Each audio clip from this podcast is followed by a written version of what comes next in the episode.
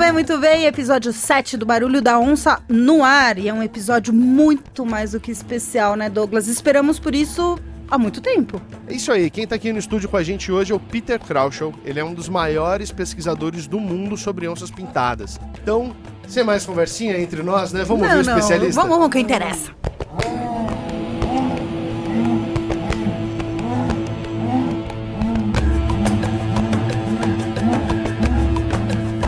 Barulho da Onça, no podcast do WWF Brasil.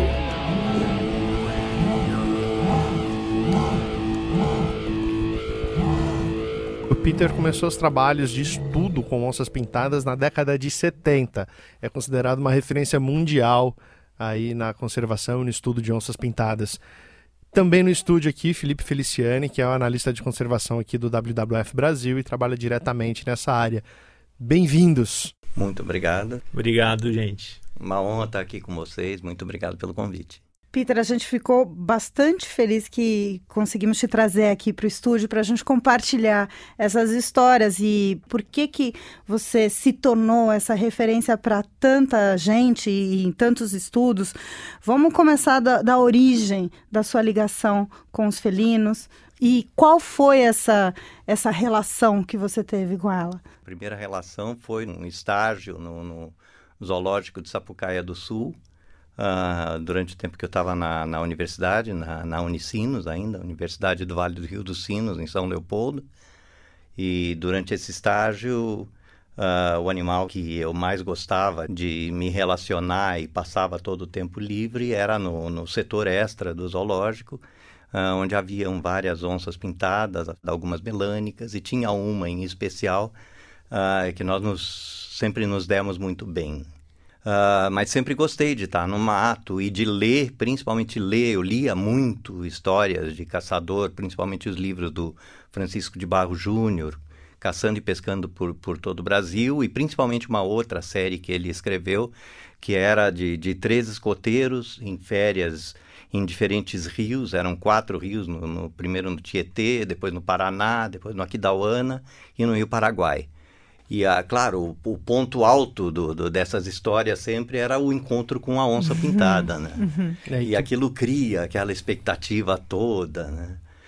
Uh, durante a, a, o curso na, na, de Ciências Biológicas na, na, na Unicinos, eu soube através de uma amiga minha que um que estava, ela, era, ela já tinha se formado e estava trabalhando no INPA com primatas e acampou com um, um, biólogo americano também, James Dietz, que depois veio estudar o lobo-guará na Serra da Canastra. Uh, ele tinha recém estado com o Dr. George Haller, que é uma lenda viva até hoje, uh, que foi quem fez o primeiro estudo do gorila da montanha, o primeiro estudo uh, da, do tigre na, na Índia, o primeiro estudo do leão na África, o primeiro estudo do leopardo das neves no Nepal. Nossa. Uh, e, e, aqui o Peter que fez os primeiros estudos de onça pintada no Brasil, pois né? é, mas aí ele está, estava vindo para o Pantanal justamente para fazer o primeiro estudo da onça pintada. E ela me passou essa informação. E sabendo do, do, do, meu interesse por, pela onça pintada, ela pediu para o Jim o endereço do George. Naquele tempo não existia internet, e-mail, nem nada, era tudo cartas de próprio punho. Ela me deu o endereço físico dele e me estimulou a escrever para ele. E qual não foi a minha surpresa quando, duas, três semanas depois, recebi uma, uma resposta muito cordial e dizendo que realmente ele estaria vindo para o Pantanal. E isso foi em 76. E, e que ele chegaria no Brasil, uh, em, estaria em Brasília em abril de 77 e as coisas a, aconteceram de forma que eu fui esperá-lo em Brasília em 77. E aí ele de Brasília ele foi para para Corumbá para começar o estudo na fazenda Curizal, no, no centro-oeste do Pantanal, divisa com a Bolívia. E esse estudo o que, que era? Era, era o primeiro estudo da onça pintada mesmo no Brasil. O estudo da ecologia da onça pintada e de suas principais presas. E, e era, seria a primeira vez que se usaria a, a radiotelemetria. A ideia era capturar animais, colocar colares com, com radiotransmissores para poder acompanhar esses animais em campo. E era a primeira vez, inclusive, uh, que o George estava usando essa técnica como foco do estudo. Ele já tinha feito algumas experiências com leões na África, mas só como um experimento específico, assim. Uh, essa da, de usar a telemetria na, na onça pintada como o enfoque principal do estudo era a primeira vez que ele ia fazer também. Aí ele me convidou, ué, se você quiser, venha me encontrar em, em Acurizal. E também, persistente que eu sou, uh, em agosto desse mesmo ano, de 77, eu fui uh, encontrar, tomei, saí da, da, da, faculdade no Rio Grande do Sul, fui até a casa dos meus pais em, em São Paulo, tomei o, o trem em São Paulo, na Estação da Luz, e fui até Corumbá, Uh, e ainda consegui uma carona num táxi aéreo que estava levando suprimentos para a fazenda. E desci do avião né, na, na fazenda e vem o George me encontrar e ele me falou, realmente você é persistente, né? Você veio mesmo. E aí eu passei dez dias lá e, e por causa do, do, inglês que eu tinha, já de, de, nos acertamos super bem. E no final desses dez dias eu uh, disse para ele, eu estava completamente empolgado, né? Eu disse, não, eu por mim já fico aqui, deixo, eh, paro, interrompo os meus estudos para continuar trabalhando no projeto, né? E, e foi isso que aconteceu? foi assim taxativo, não, de forma nenhuma. Você volte lá, termine os seus estudos, que você vai ser uh, muito mais importante para o projeto e para o seu país. Então, termine que o projeto te espera. Que incrível. É. E vocês mantiveram, então. Até ao, hoje ao... a gente continua essa amizade já há mais de 40 anos. Ele ainda vem para o Brasil, está com 86 anos agora e ele vem para o Brasil, deve vir. No, no, ano passado nós fomos até o Amapá, a gente sempre visita alguma unidade de conservação e ele ainda está extremamente ativo e fisicamente acho que melhor do que eu ainda. Nunca vem para ficar em casa, né? Peter? Nunca vem para vem para passeio ele, bom ele, só. Ele traz um, um, um colchonetezinho com um mosquiteiro, bota no chão e dorme ali mesmo. Que bacana. Bom, imagino que também ao longo da sua toda a sua trajetória até o momento momento, assim como ele serviu né, para abrir essa porta, hoje você também trabalha com uma série né, de, de, estudantes, pesquisadores. Foi, foi realmente. É eu me espelhei nesse, nesse comportamento que ele teve comigo, com essa abertura que ele me deu, e foi uma coisa que eu sempre procurei fazer, desde o início. Uh, sempre procurei dar abertura e, e não importava se a pessoa era bióloga, veterinária, agrônoma ou se não tinha curso superior. Eu acho que mais importante do que a formação é o amor à natureza, é a vontade de contribuir. Que legal. A partir então desse momento decisivo, né? Você já estreou só com um, um, a grande referência que você tinha. Sim, foi, né? foi a conjugação dos astros. Né? e, claro, essa amiga minha que teve uma importância muito grande de, de fazer com né? que acontecesse. Né? Legal. E depois você já, então, terminou né, a, a faculdade e aí foi desenvolvendo janeiro, o projeto. Dia 9 de janeiro, dia do meu aniversário, eu assinei o contrato com um convênio que, que havia entre o então IBDF, precursor do IBAMA, né?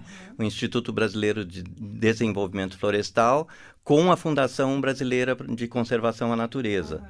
convênio IBDF-FBCN, uh, ah, através do qual eu fui contratado e trabalhei através do convênio até 1900, abril de, de 81, quando aí foi extinto o convênio e eu passei a fazer parte de uma tabela especial do próprio BDF. Que e bacana. Aí... Ou seja, também ao mesmo tempo você acompanhou trabalhando todo o processo de como se desenvolveu, inclusive a legislação ambiental de conservação, lei de crimes ambientais, enfim, Com você certeza. acompanhou tudo isso de dentro. instituições, desde os tempos do IBDF, depois da transformação para o IBAMA em 89 2009. Em 2008 estava lotado no, no Parque Nacional do, do Pantanal. Uh, também fiquei no, no ICMBio, no Instituto Chico Mendes, quando houve a, a divisão do IBAMA e do, do ICMBio. E de que forma que você acredita que os estudos sobre comportamento, morfologia dos animais interferem na, na legislação mesmo? Quanto, quanto mais profundo o conhecimento sobre um animal, é mais precisa a lei? Como que é essa relação entre um e outro, na sua opinião? Eu acho que, que essa é justamente a parte prática que tem que ter nos, nos estudos. Quer dizer, para poder preservar, você tem que saber o que, que o animal precisa, né? O que, quais são os fatores que influenciam mais na vida dele, quais são as espécies de, de, de, que são mais importantes na dieta dele, quais são os fatores que são mais importantes na, na mortalidade, quanta área ele precisa para viver, quantos, quantas fêmeas para um macho, se eles são monógamos ou polígamos. Quer dizer, são todo esse conjunto de informações que são extremamente necessárias uh, para quando você vai delinear um plano de conservação e de manejo, e ou de manejo para uma espécie, né? E ainda mais para espécies que, que estão ameaçadas, né? A ideia é tentar tirar elas da lista das espécies ameaçadas. Eu fico aqui imaginando, né, nesses 40 anos assim de, de trajetória, como você tem visto, porque aí foi um período também, esses 40 anos de desenvolvimento muito intenso das cidades, de extração de recursos naturais, de aumento de produção, desenvolvimento da população, assim, em paralelo também com esse projeto que você vinha desenvolvendo de conservação da onça. Existe um impacto visível e, e, que você sentiu diretamente dessa expansão das cidades brasileiras em cima dos ambientes onde as onças estavam caminhando? Como é que seria isso? Como é que ah, você poderia descrever para a gente? Tem, tem todo um, um, um, impacto muito negativo, né, dela, de perda de hábitat, principalmente com os desmatamentos e com a expansão da, da não só das cidades, mas da, das áreas rurais também. E sempre aonde existe a, a interface uh, entre as áreas alteradas com, os, o, com as áreas naturais ainda, dizer, o homem de uma parte, quando ele chega numa área natural, ele traz hábitos como a caça, uh, apesar de ser ilegal, né? Mas uh, o, o, que é chamado de caça de subsistência, né? Uh, geralmente os, os, empregados de fazendas acabam caçando nessas florestas que, que estão junto às áreas que são derrubadas né, e desenvolvidas, por assim dizer. E naturalmente o que eles preferem são justamente os animais que são as presas naturais das onças. Uhum né? São os veados, as capivaras, a paca, a cutia, os, os, porcos do mato, as duas espécies de porco do mato, né? E com isso eles diminuem o que, tá, o que estaria disponível para as onças. A, a, partir do momento que essas espécies diminuem, o, ali do lado da, da, da, dessas florestas, o homem tem os animais domésticos que ele introduz. E por muitas vezes esses animais domésticos chegam a invadir áreas de mata. E aí o que acontece? A onça, quando não consegue achar um, um, uma espécie que seria o alimento natural dela, ela acha uma, uma reza, acha um porco. E, claro, aí às vezes premida pela fome, ela, apesar de não conhecer essa espécie como fazendo parte da dieta natural dela, ela sempre tem uma primeira vez em que ela mata. Quando ela mata, aí ela come, sacia a fome dela e, e é criado o precedente. Aí com isso ela desenvolve o hábito. E, e, quando, esse, quando isso acontece com uma fêmea com filhotes, a fêmea tende a ensinar os filhotes. Aí esses filhotes vão crescer como adultos que já têm o hábito de predar animais domésticos. Aí o homem que está que tá perdendo os animais se sente roubado, prejudicado. Então ele acha que tem o direito de. É como se um ladrão invadisse a nossa casa e roubasse a nossa propriedade. Então ele acha que tem o direito de, de conter a, essa situação. Né? Uhum. Então são, são coisas que vão se avolumando. E, e às vezes até por falta de, de conhecimento, quer dizer, é uma das dos fatores que se pode, e vários estudos têm tentado elucidar justamente essa parte, como que você pode começar a diminuir esse conflito, né? O que, que uma pessoa que pode que fazer, por exemplo? O que, que os assim? fazendeiros podem fazer para diminuir a probabilidade da predação? Então, procura, quer dizer, uma coisa é, é proibir a, a caça de animais nativos, né? Tentar preservar uh, essas espécies que são um alimento. Quer dizer, quanto mais fauna nativa tiver, menor a, a probabilidade da onça ter que predar onça, é animais domésticos. A onça é um bicho arisco, né? Então, Sim, uma luz Se você campo... deixar ela sossegada e ela tiver o que comer na área de mata dela, ela não tem por que sair nas, nas propriedades vizinhas para predar animais domésticos. Tá? A não ser em casos específicos, quer dizer, um, um de, de uma fêmea com filhotes pequenos que não esteja uh, conseguindo pegar e que já tem adquirido o hábito de predar animais domésticos, ela, aí o que você tem que fazer é desencorajar.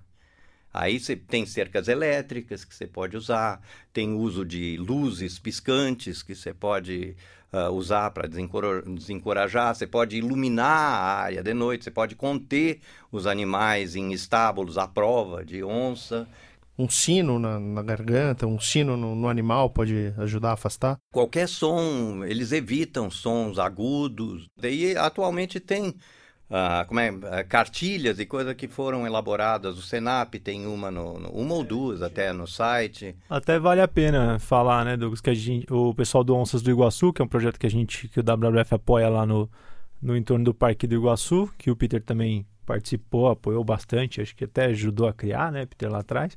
É, a gente lançou ano passado um guia de convivência, a gente em parceria com eles, o W fez a parte de, de diagramação, o conteúdo é do Rogério, do Senap, do Silvio Marquini da Exalc, da Yara, do Onça do Iguaçu, um monte de gente super engajada nessa questão do conflito. E a gente, quem se interessar mais em ver mais informação a respeito disso que o Peter falou, tem em PDF esse material no site do WWF também acho que no site do Onças do Iguaçu e tal. Então vale a pena, tem é bem bem simples, bem direto para pensado no público exatamente quem está lá, quem é vizinho do parque, quem realmente tem o conflito e como que ele pode. A gente nem chama de conflito, né? A gente chama de convivência. A gente precisa aprender a conviver com essas espécies, né? Totalmente. Bom, falando né, de, de interação né, e de convivência, né, como o Felipe colocou, como é que é o Peter em campo? Como é que você trabalha em campo, né? Você, aqui em off, antes da gente entrar, você fez vários barulhos, é, vários sons, vários esturros. Mas tem uma coisa para abrir essa história dos esturros e dos sons, você contou algo muito legal pra gente. Vamos confessar aqui que quando a gente criou todo esse material sonoro do, do podcast, a gente usa, né, no nosso, na nossa abertura. Na verdade, ele não é um esturro, é uma conversa de onça, é isso? Sim, sim. Esse o esturro da onça mesmo. Uh, tem gente que acha que, que ela vai que ela usa esse som quando vai atacar. Não tem nada mais distante do que isso.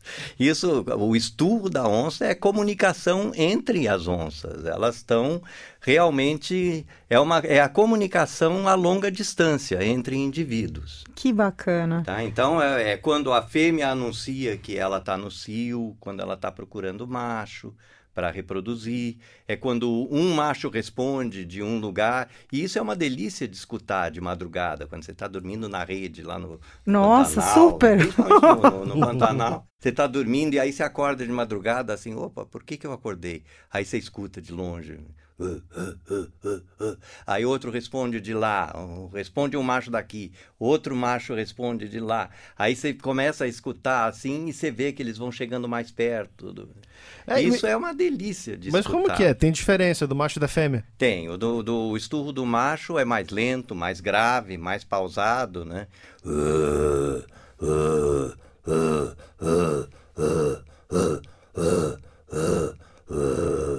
E o da, da fêmea não. Ela normalmente ela, ela é mais vocal quando ela está em estro, né? Quando uhum. ela está no cio. Uhum. Então ela normalmente ela, ela vem dar, dar um choro.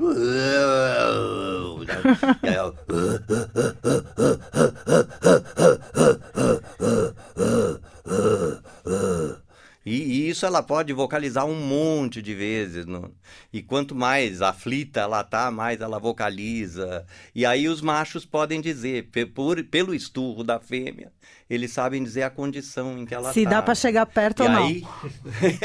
não. é, a receptividade. É a receptividade da fêmea. Entendi. Isso se traduz no, na forma com que ela esturra também, né? E por outro lado, os machos ficam medindo força através do, dos esturros também, né? Você faz esses sons na natureza? Qual Não, que é a função nos seus né, assim, com a estudos? boca. é, é bom quando você tem ou uma, uma cabaça, ah, ou também como tem gente que usa um, um- um gomo de bambu, que aí amplifica o som, né? Tem gente que, que sabe fazer muito bem, faz até na proa da canoa, num balde, numa lata de tinta, que aí é usado só para amplificar o som que é feito na garganta. Como eu fiz aqui. né? Aham. Agora tem um outro esturrador que é feito é, é- é como uma cuíca. E aí você puxa num couro molhado ou num, num bambuzinho molhado que também a, a, a, cuíca em si, como se fosse uma cuíca mesmo, tem uma parte de couro e sai esse bambu, esse ou o bambuzinho que você molha e corre os dois dedos es- espremendo o bambuzinho que reproduz esse som também. Só que esse não te dá tanta liberdade Uhum. de, de, de mudar o som da, da mesma forma que a onça, que, que a garganta. Mas aí, se eu tô andando na floresta, eu resolvo fazer esse barulho, a onça vai chegar perto de mim? Se você fizer suficientemente parecido para atrair a curiosidade dela, sim. É, não é recomendável. né? Tanto que eu usava, eu usava fazer isso no, no, no meu último projeto lá no Parque Nacional do Pantanal. Eu tinha armadilhas fotográficas armadas e na, na- na- no entardecer, assim, na boca da noite, eu ia em cada uma delas e imitava o esturro e quase quase certo que na manhã seguinte tinha a fotografia da, da onça. Ela parece que tem um GPS na cabeça, ela escuta e ela vai lá investigar. Que doido. E alguma já te respondeu? Já, já sim. Você tá lá, pá, pá, pá, pá, pá, pá, de repente, vá!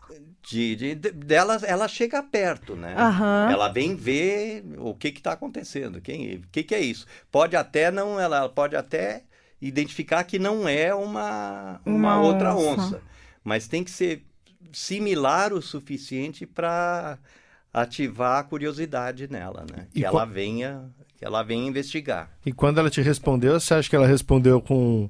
Aí ela Animosidade tava, quando, ou ela tava quando feliz? ela responde é porque ela realmente está confundindo. Ela acha que é um outro indivíduo, então ela responde. E aí você tem que saber o suficiente Vai da saber o que você linguagem falou dela. pra ela. E só- aí chega num ponto que, que ela reconhece. Não, epa, isso aí não é onça. então aí ela desiste. Tem alguém tentando me enganar. né? É, exatamente. Gente- Mas eu conheci, conheci algumas pessoas no Pantanal que com- realmente conversavam com a onça, traziam ela a, a 3, 4 metros da gente. Uau! É, é Uau. impressionante. Tá muito legal essa conversa e por isso que a gente vai ter um, um segundo episódio com o Peter, certo? Exato. Então, é uma pena, mas esse episódio já tá chegando ao fim, mas calma, tem mais um. Peter, muito obrigada. Você fica pro segundo, certo? Tá, ok. Vocês mandam. Obrigada, Felipe. Valeu, até o próximo. Valeu, obrigado.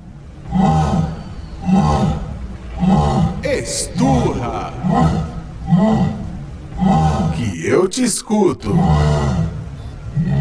E agora tem o Esturra que eu te escuto. Eu adoro quando tem participação de fora, ainda mais quando é uma dúvida que eu tenho também. Quem mandou essa dúvida pra gente foi a Priscila Jolie. Ela trabalha com a gente no WWF. Ela chegou pra mim e perguntou: e aí? Onça ronrona? Bom, vamos ouvir, vamos saber? Pri, só pra você saber, quem respondeu foi o Peter, tá? Escuta isso aqui e me fala.